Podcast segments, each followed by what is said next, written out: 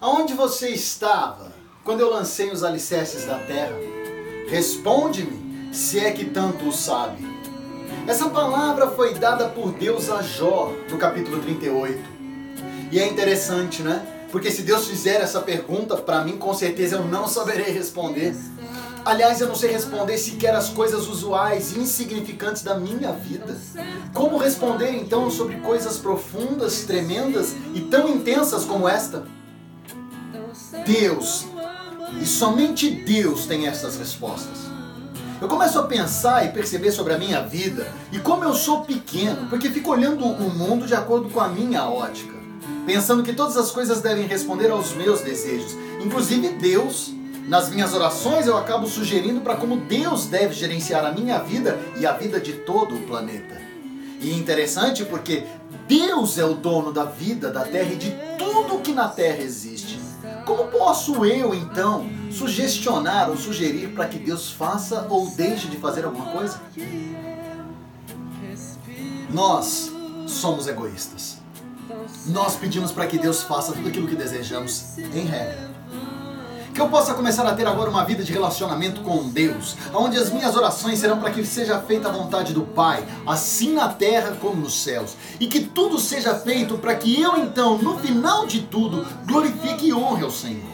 Que eu possa entender que a vontade de Deus é soberana e ela é boa, porque Deus é bom o tempo todo e o tempo todo Deus é bom.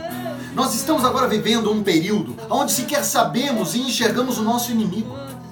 Um algo invisível, mas real, está fulminando a humanidade, não é? Estamos lutando contra um vírus. E este vírus está matando, fazendo com que países de grande porte tenham agora o isolamento. Está fazendo com que eu e você fiquemos em casa. E quando saímos, temos que usar máscara, temos de certa forma um receio. Por quê? Porque sequer sabemos a dimensão deste problema. Mas Deus bem o sabe. Será que então o nosso Senhor e provedor pode cuidar deste problema? Será que de verdade ele consegue resolver este percalço, essa tribulação pela qual estamos passando? Sim, ele pode. Ele pode resolver o meu problema, ele pode resolver o teu problema.